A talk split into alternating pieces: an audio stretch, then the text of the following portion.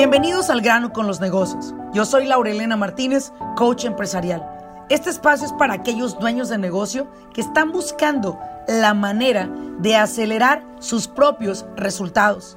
Desean aprender cómo tomar decisiones asertivas y con ello crear una mentalidad que apoye el desarrollo de sus negocios en el mundo moderno. Sin más ni más, arranquemos con nuestro siguiente episodio.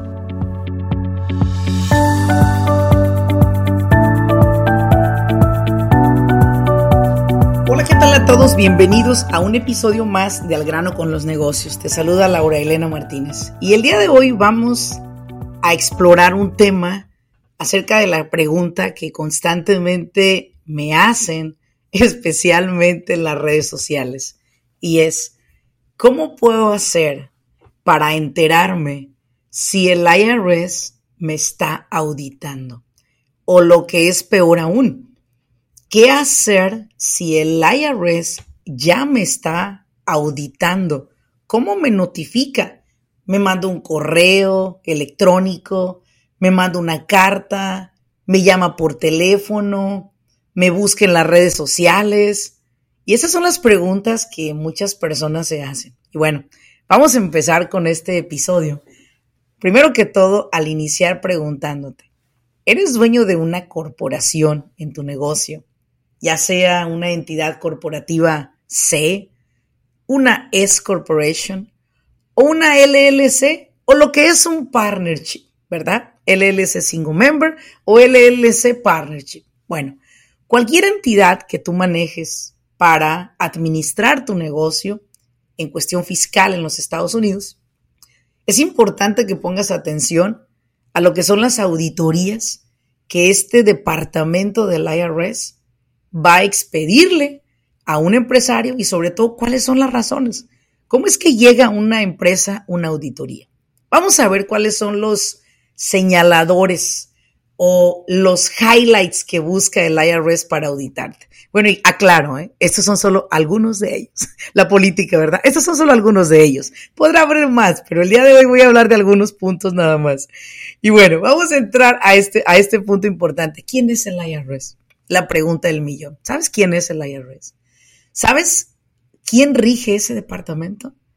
¿Sabes tú o sabías tú que el IRS es una entidad que le presta el servicio al gobierno de los Estados Unidos para hacer la cobranza de los impuestos? Sí, el IRS es una entidad separada al gobierno ellos le sirven al gobierno, son empleados del gobierno como muchos de nosotros. Somos empleados para algunos de nuestros clientes o algunas personas que trabajan para una empresa. Ellos también son empleados, son una empresa como la tuya y como la mía. Solo que ellos se llevaron el paquete más chingón, pues le sirven al gobierno y hacen un trabajo de colecta, ¿verdad? De impuestos para que los impuestos que se le entregan al señor gobierno, pues se sigan diversificando en los diferentes condados, estados, ciudades, ¿verdad?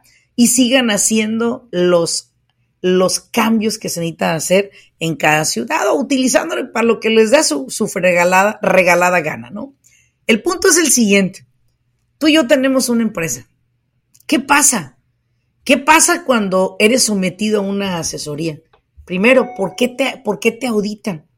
Número uno, el error que sucede es que como empresarios recurrimos a hacer los impuestos con personas que carecen de preparación, experiencia, certificados para poder preparar impuestos corporativos. Son muy buenos algunos preparadores de impuestos. Bueno, todos. ¡Eh! Un aplauso para todos los preparadores de impuestos. El punto es que muchos de ellos son expertos en impuesto personal, no en impuesto corporativo. Y ahí es donde está la disyuntiva, que acudimos por barato a personas que nos van a hacer el impuesto, pues al cabo ya me lo he hecho por toda la vida, sí, pero personal, no de corporación. El primer error es ir a hacer los impuestos con alguien que no tiene experiencia en impuestos corporativos. ¿Cuál es la experiencia que tienen las personas que hacen impuesto corporativo?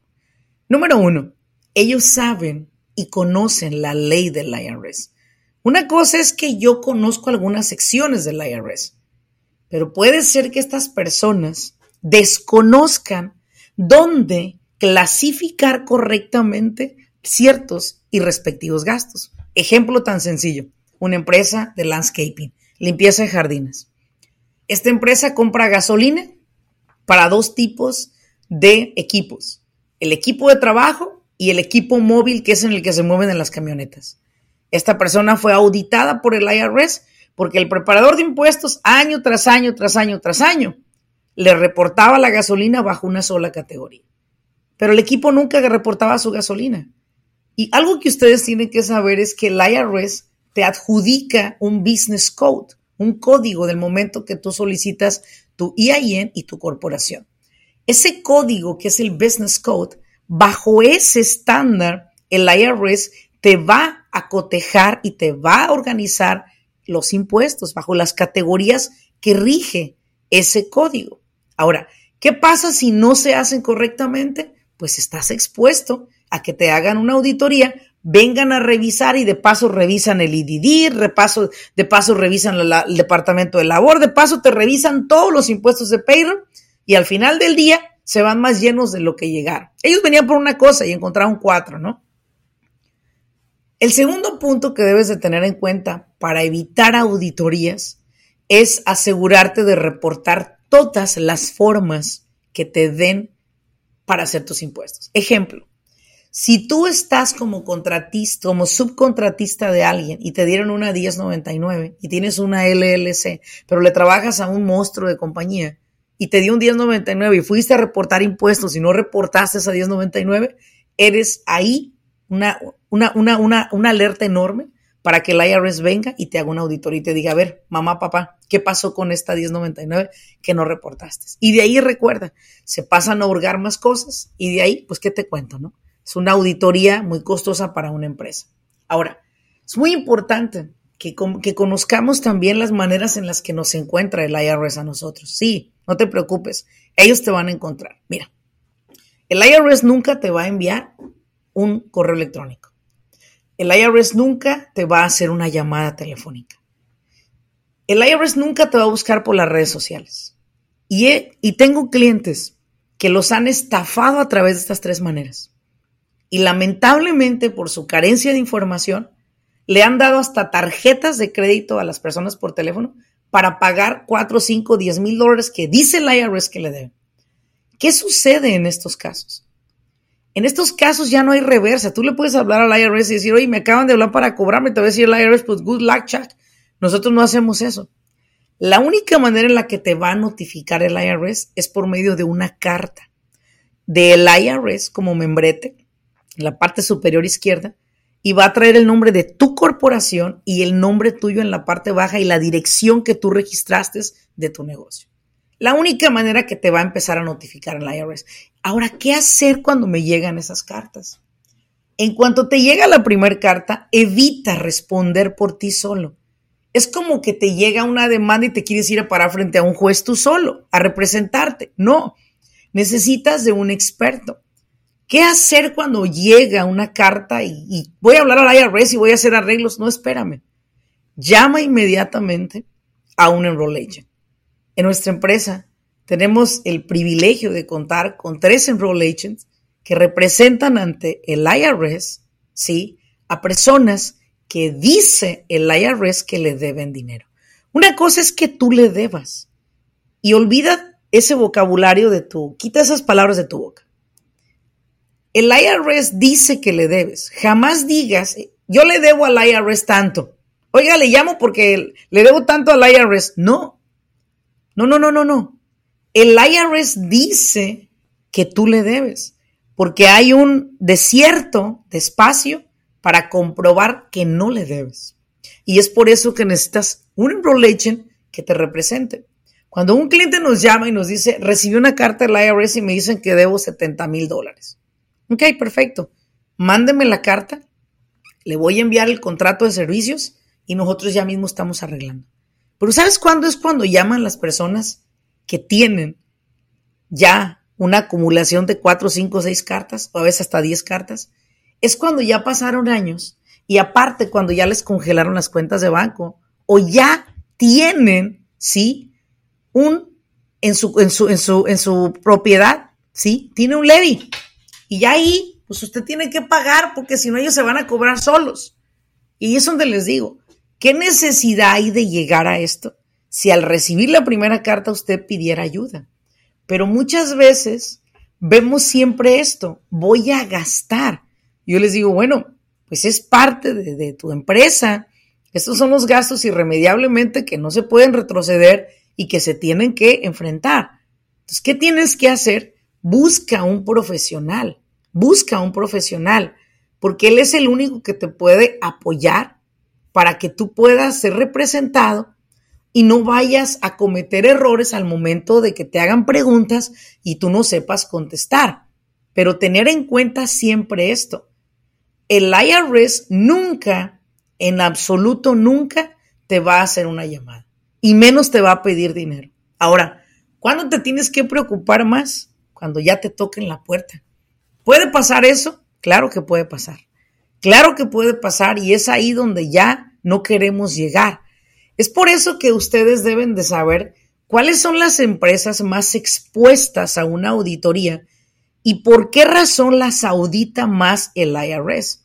Primero, las empresas que son más auditadas son aquellas empresas que generan muchos gastos para operar, pero que esos gastos están misclasificados o mal clasificados, en inglés se dice misclassification, mal clasificados, no están en el orden que se requiere, están unos más para un lado que para otro, y ahí es donde la discrepancia se da y por esa razón eres una, básicamente una bandera verde para que te vayan a buscar y te, empiecen a auditar. ¿Qué otras, otras compañías audita más o industrias audita más el IRS? Definitivo, las industrias de construcción. Las industrias de construcción, debido a su alto nivel de contratación de subcontratistas, slash o diagonal empleados, que al final del día no son empleados, ni son contratistas, y que no sé cómo clasificarlos. Y, lo pongo de empleado o lo pongo de, de subcontratista. Bueno, si usted cumple con los requisitos de subcontratista, pues subcontratista. A ver, vamos a ver cuáles son. El primero, para definirse un contratista, usted debe de contratar a una persona que tenga una empresa LLC, por lo mínimo, un negocio registrado una website, tarjetas de su negocio, tiene más clientes aparte de usted para considerarlo un subcontratista. Un empleado es la persona que usted le da horarios de entrada y horarios de salida, usted le da tiempo de lonche y le indica qué horas, usted le provee el material para trabajar, usted le dice cómo tiene que hacer el trabajo y ahí es donde se considera un empleado de repente no sabemos si ponerlo para un lado o para otro. Esas son alertas grandes. Entre más 1099 provea usted, más va a tener al IRS cerca de usted. Ahora, ¿qué es lo que yo les invito a hacer? ¿Cuál sería lo correcto? Clasifique bien si es un empleado o es un contratista. Laura, pues es mi empleado, pero en realidad, en realidad, lo que estoy buscando es que pues trabaje por su cuenta. Ok, pues entonces apóyalo a abrir su corporación, porque de otra manera te vas a exponer a que el IRS te audite y te va a hacer pagar el 24% de todas las 1099 que diste y que aparte estas personas nunca reportaron los impuestos correctamente o nunca hicieron al final del día su reporte de impuestos. Y esas 1099 se quedaron ahí, varadas en el camino, en el closet, o en el, o en el closet de la persona, o en el cajón de la cocina, y nunca se hizo un reporte. Entonces, ¿qué necesitamos hacer para evitar estas auditorías? Mire, si usted tiene un negocio es una corporación S o corporación C, con más razón tiene que tener el apoyo de un contador, un CPA porque hay reportes que solamente un CPA le va a hacer, como es el Shareholder Basis Report, que se ocupa y se requiere para hacer su reporte de impuestos. Mientras usted haga su contabilidad, la tenga al día y organizada, mire, usted la posibilidad de auditoría va a ser muy mínima y si la llega a tener, tiene manera de comprobar. Pero si usted no tiene impuestos, se ha pasado un año tras año sin reportar impuestos en los últimos dos, tres años, el IRS lo va a buscar para auditarlo. Y aparte el IRS no va a poder abrir un caso de auditoría formal si usted no le entrega por lo menos los tres últimos años de impuestos. Hay muchos clientes que vienen con nosotros y les tenemos que hacer los impuestos de tres años anteriores, contabilidad de tres años anteriores. ¿Sabes lo que se gasta? Muchísimo. ¿Y qué te digo? O sea, me apena mucho verlos, pero al final del día yo tengo que cobrar mis servicios porque pues tengo la mala costumbre de comer, ¿verdad? Entonces, pues, si no, ¿qué haría? ¿Cuál es el punto al que queremos llegar a través de este podcast? Señores empresarios, no pospongan reportar sus impuestos. Organicen su contabilidad, ténganla al día, eviten las 1099 que están llevando a tantas empresas auditorías y que no les está yendo del todo bien. Evite, evite sobre todo sacar efectivo de su compañía de una manera que no sea comprobable. Asegúrese de que su contador sea su mejor aliado para que todo esto que usted está construyendo con tanto esfuerzo no se caiga de la noche a la mañana por una negligencia como esta. Y recuerde, nadie que le llame por teléfono y le diga que habla del IRS le dé absolutamente nada.